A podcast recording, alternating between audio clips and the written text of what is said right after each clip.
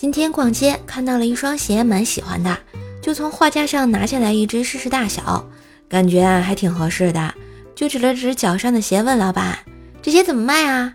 老板看了看鞋，一百五，感觉挺便宜，啊就给了钱，准备去货架上拿另一只包起来。又听老板在身后说：“那只也一百五。”不是，我说老板，您这是对我有歧视吗？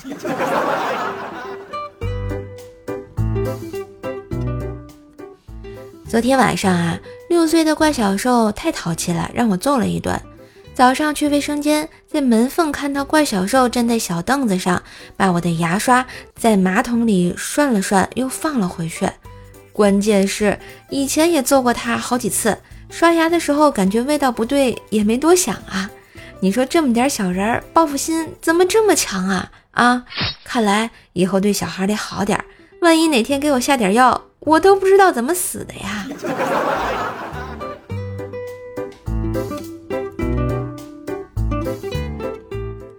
今天早上啊，我陪老公去医院体检，医生不小心拿错了体检单子，上面写的是怀孕。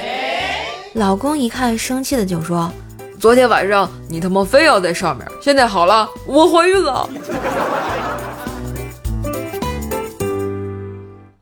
公交车不让乘客带宠物和动物上车，一个老太太呢，把一只活公鸡装在布袋子里带上了车。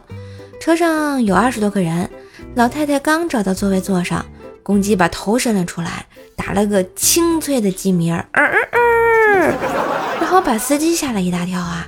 车上的乘客都知道是怎么回事儿。司机说：“什么东西叫啊？”老太太迅速的把鸡头按回袋子里，说了一句。手机铃声，厉害了！嘿，今日份段子就播到这里啦，我是段子搬运工射手呀。